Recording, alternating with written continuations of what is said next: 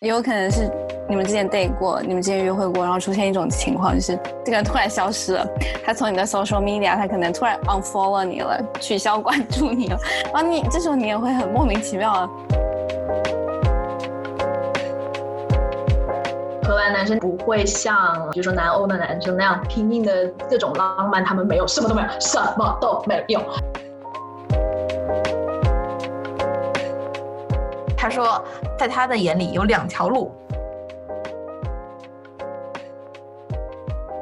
Welcome back to Cold Life Tripping，我是 Kelsey，我是 Erica，我是 Emily。说到这些 red flags 啊，你们有没有就是比较具体的例子，就是 dating 里面遇到过这种奇葩的事情？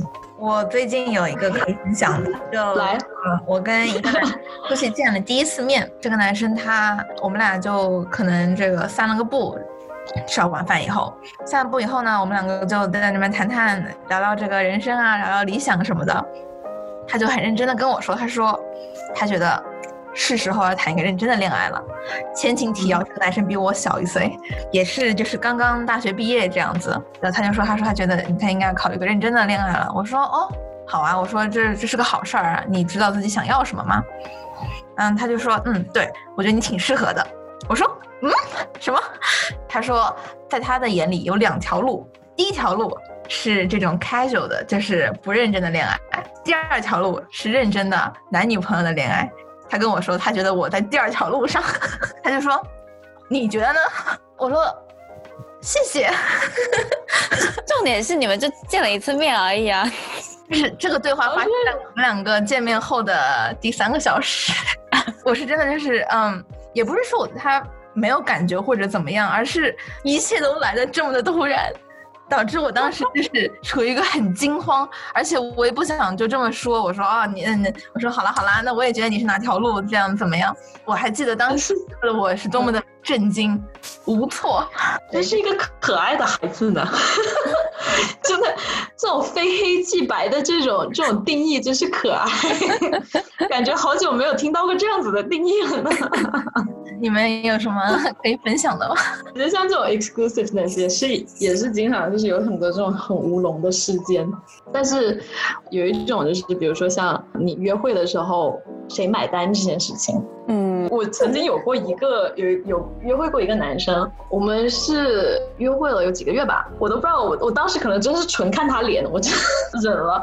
真的那几个月，我们每次出去如果吃饭的话，他是荷兰人嘛，然后你知道荷兰的约会文化的话呢，给大家一点就是 background 这种背景，知识普及啊，普及一下啊，在荷兰呢，这种 dating culture 它是非常的所谓的。平等的，也就是说，荷兰男生第一，他不会像，比如说南欧的男生那样拼命的追求你，然后拼命的各种浪漫，他们没有，什么都没有，什么都没有，他们就是。呃，要不要一起去干嘛干嘛？或者是他们经常就是跟你要了号码以后，他根本就不会约你出去。如果你对他感兴趣的话，就两个人互相感兴趣的话，经常像我的话，所以你要不要就是一起去做个什么事情啊？去看个电影啊什么的？喝饭呢？什么的咖啡啊？他们需要就是被 push 呃做这种 dating 的事情。呃，名声在外的，就是所有的 international 在荷兰 international 都知道的，就是被一个荷兰男生是什么样体验。第二个呢，他们是在买单的时候，他们不存在这种 gentleman 的行为。买单的时候呢，A A，就是也不会 A A，要么就 take turns。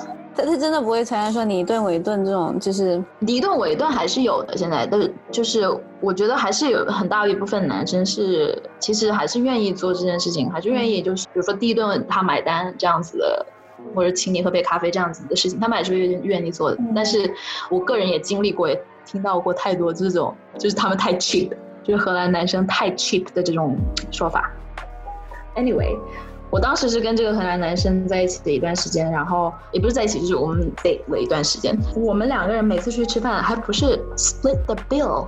对对对，你们知道 Go Dutch 是怎么来的吧？A A。Go Dutch 就是这样来的。就是 A A，就是你在荷兰不存在请吃饭的概念，不存在请吃饭的这种概念。谁生日请你出去，说啊我们去 party，我们去哪里吃饭？你准备好钱，你要买你自己那份的。所以呢，经常就是十几二十个人的晚餐，啊，到晚餐的最后，所有人在那个柜台排着队买单。他们所有的餐厅都是可以 A A 的，就是你都可以就是只买自己的饭、自己的那些饭菜，还有你自己喝的，全部都是可以 A A 的，没有问题的。让我想起来，其实记你的话有很多这种收银台，它都是会就是写好 no split bills，就是对，不可以分开买单，然后换你自己算。对，像像在这边就可以啊，这边是很正常的一件事情。Can I split? Yeah, sure. What did you get? 然后他们就单独的给你 insert 你的 item，然后就可以买你自己的 item。这是 Go Dutch 的来源，OK？Dutch 就是荷兰的荷兰人的意思。A A Go Dutch 对。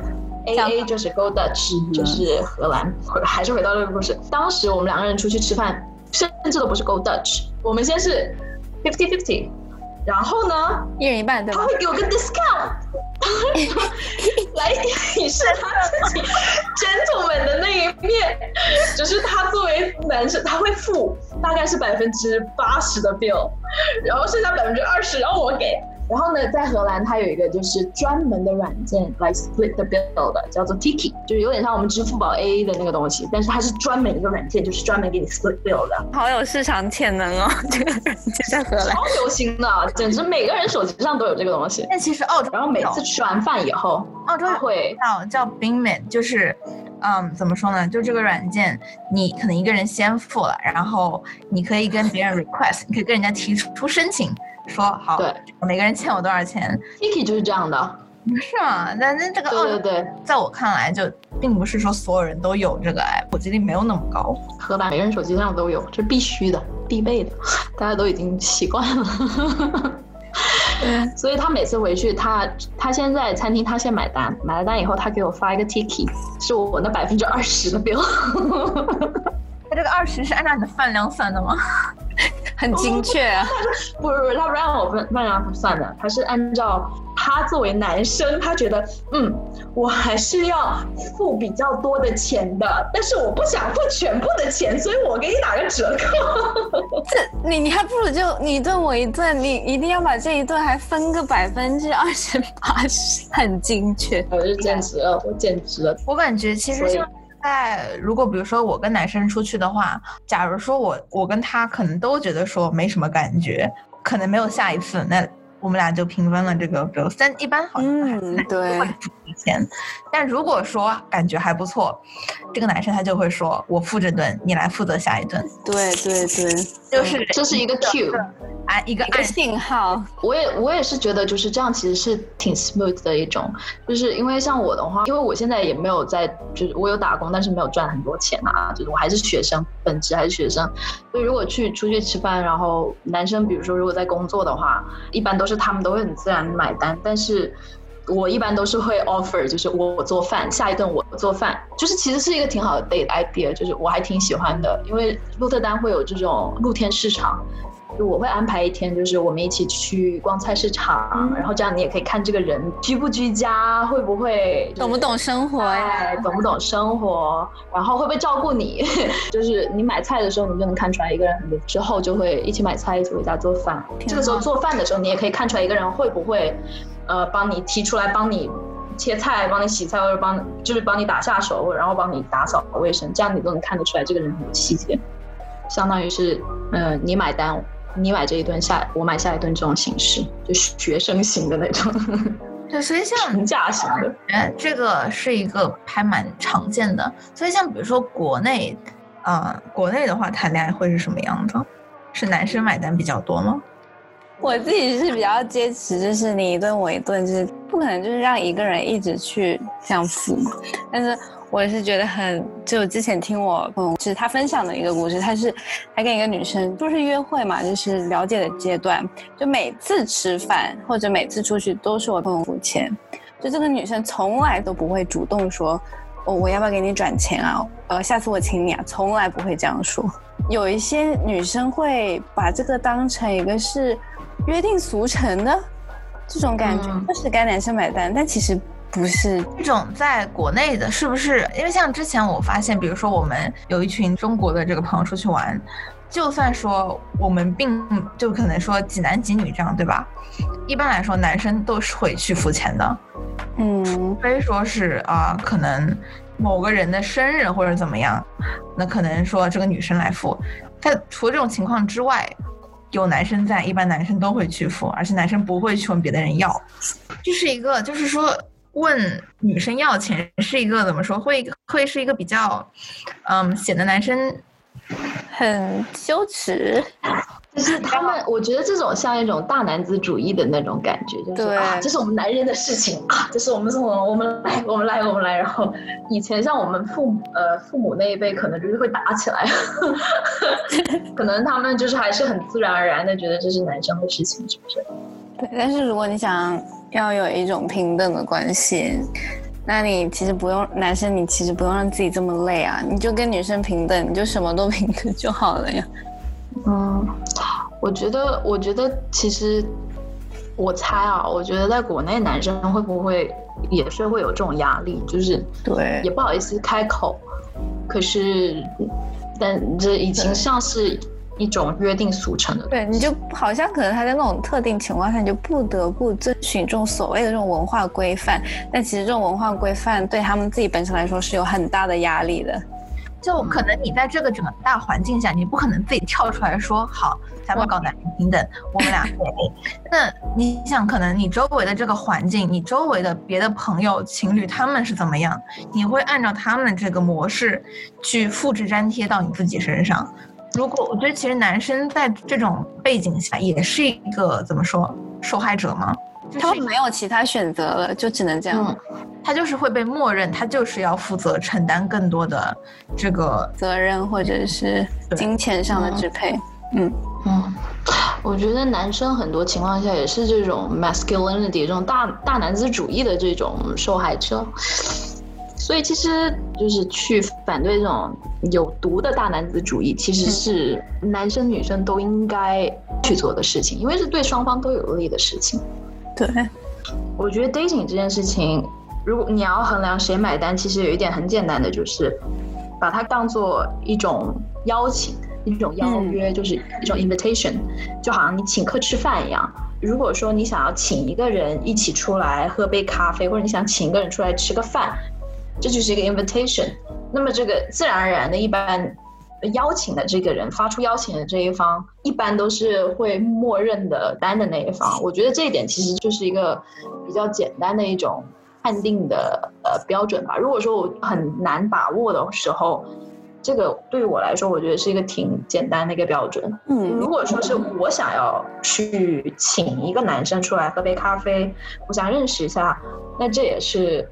那我也愿意买单，我倒没有什么关系。对，这样子你就的确可以，就是把这种平等的这这个这个基给打好。嗯，就我刚才想你说那种以谁发出邀请这个角度去看，就是有的时候夹杂着这种性别差异的时候，如果女生发出邀请，然后男生也会有一些好感，那到时候最后买单的时候，你要怎么嗯？谁去买单？抢着买。然后就打起来了，来，我来，我来。我觉得这个其实是一个，嗯，还蛮好分辨的。就我们说，一个约会有两种结果嘛。第一个结果，两个人互相有好感，感觉不错。那这一次谁买都不重要了，因为你俩知道你有下一次。嗯，下一次你俩可以是，比如说一人给一人做饭，或者说换一个人请客，怎么样？或者还有一种结果，那就是。就有肯定至少一方觉得一在等我靠，就是这至少凉了。那对，你知道，就可能就是花钱买亲近，或者说那咱俩就公事公办。对，对，其实这两种情况，你在一个约会的买单上，其实可以看得还挺清楚的，就是这个人到底跟你会不会有结果。就是你说结果的话，尤其是 online dating 的话，就是有可能是你们之前 date 过，你们之前约会过，然后出现一种情况就是。这个人突然消失了，他从你的 social media，他可能突然 unfollow 你了，取消关注你了，然后你这时候你也会很莫名其妙。我我们而且这个其实，在嗯，可能在国外用国外的社交软件会感觉更明显。为什么呢？像 Messenger，然后 Instagram、WhatsApp，他们都是有可以看到对方有没有读这个功能。对，而微信是没有这个功能的，已读不回。可永远都是会陷入说，哎，他到底读了没有？可能他在忙啊。但是如果你看到对方一个非常鲜明的，人家就是读了，那个小头像就是在那个消息旁边，你就知道啊，凉了，凉了，凉了。其实我个人会更加倾向于，你可以很明确的看到对方有没有看这件事儿。我很我还是更讨厌你去猜，嗯，猜这个对我来说是一个非常没有效率，而且很伤身。说到 ghosting，其实我自己也做过 ghosting 这样的事情。你 ghosting 是一个，是成本很小的一个举动啊，很明显的表示出结束就是结束。我觉得就是像 ghosting 这种事情，成本小，一般都是在发生在呃线上。至少对于我来说，我我会觉得在现实生活中认识的人，就是我会觉得很难受。如果我去 ghost 别人，我会还是想要啊，那我们坐下来，或者至少打个电话，我们把话说开。嗯，然后 OK，这个不行，我再拜拜。如果是在线上，因为在反而会觉得容易一点。你的边界感会更明显，因为在线上大家都在网上冲浪，你其实没有这么强的。你，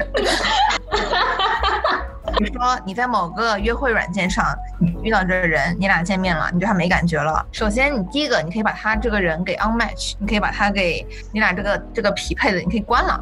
其次，你可以把账户给删了。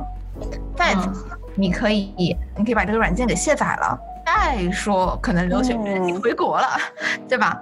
就你有很多很多种选择，你可以让自己处于一个比较舒服的远离这个人的这么个状态。但是如果在线下的话，这个活人就在你面前，可能会很常见面，这种情况下拒绝他的这个成本就大大的增强了。对，还有情况就是，如果你们有共同的朋友圈，就没有办法 ghosting 啊。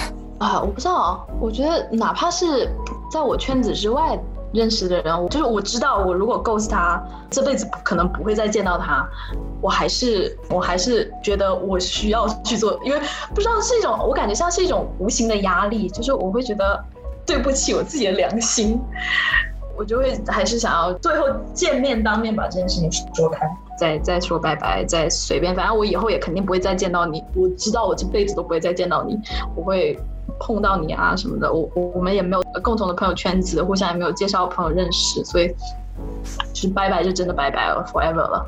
嗯，我对我来说，是只要是真人，我都觉得就是有这种无形的压力，不知道为什么。我也是这个，也是通过理论上，我能够找到一段很有共鸣的话吧，就是说你怎么判断？你约会这个人，你跟他是想要 casual 还是想要一个 serious 这么一个选择的关口吧？嗯，就是说，当这个人你了解这个人越多的时候，他在你心中的这个形象是越立体的，而不是只是一个给你发消息的另外一台设备而已。因为这样子你是其实是心里会没有压力的去把它给，比如说把它给屏蔽掉，或者把它这个电话号给删了，因为对你来说他。他可能就是个机器人了，对吧？但是当你们两个在现实生活中的接触越来越多，他的形象就会在你心中会越来越丰满，也不光光只是一个符号而已，他是一个鲜活的人。而在这种情况下，你就会更加容易去对他有这就是真情实感吗？问你们俩一个问题啊，我们三个都是有用过这种约会软件的，你们觉得就是用这种约会软件会不会对于你们的恋爱观有没有什么产生什么影响？比如说像这种比较游戏化的选择伴侣，然后比较快餐化的这种约会文化，如果说你们现在想要开始一段认真的恋爱的时候，这种约会文化会不会对你们的现在想要开始认真的恋爱有什么影响？比如说在选择伴侣上面、过滤对象上面，会不会有什么影响？我其实并不是在回答你这个问题，但是过滤，我觉得这个词语还是挺挺有意思的。嗯，因为我们其实应该都有晓得，看人的时候，你可以选不同的这个 filter，你就是可以筛选。比如说，像我举个例子，比如说像 Bumble，你可以选他的身高，然后它的。教育水平，它 Bumble 有个功能，就是说你可以真人验证，它不是一个 catfish，它不是这个拿假照片来骗你。可能还有不同的，你可以选择他是信什么宗教的啦，他养猫还是养狗啊，很多这些细节。但这个就在我看来，其实是一个非常符合我们现代这个时代的一个效率的方式。嗯，去认识一个异性或者同性。你如果在现实，比如说我们讲一下，你在现实中这个街上走的另外一个人，感觉哎，这人看起来还行，但是他叫啥？他是不是单身？可能他家里面养了一群蜥蜴呢？他可能嗯，举个例子，初中学历呢？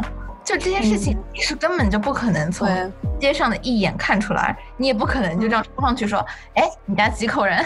你养啥？对，家里几亩地，地里几头牛，种的都是啥？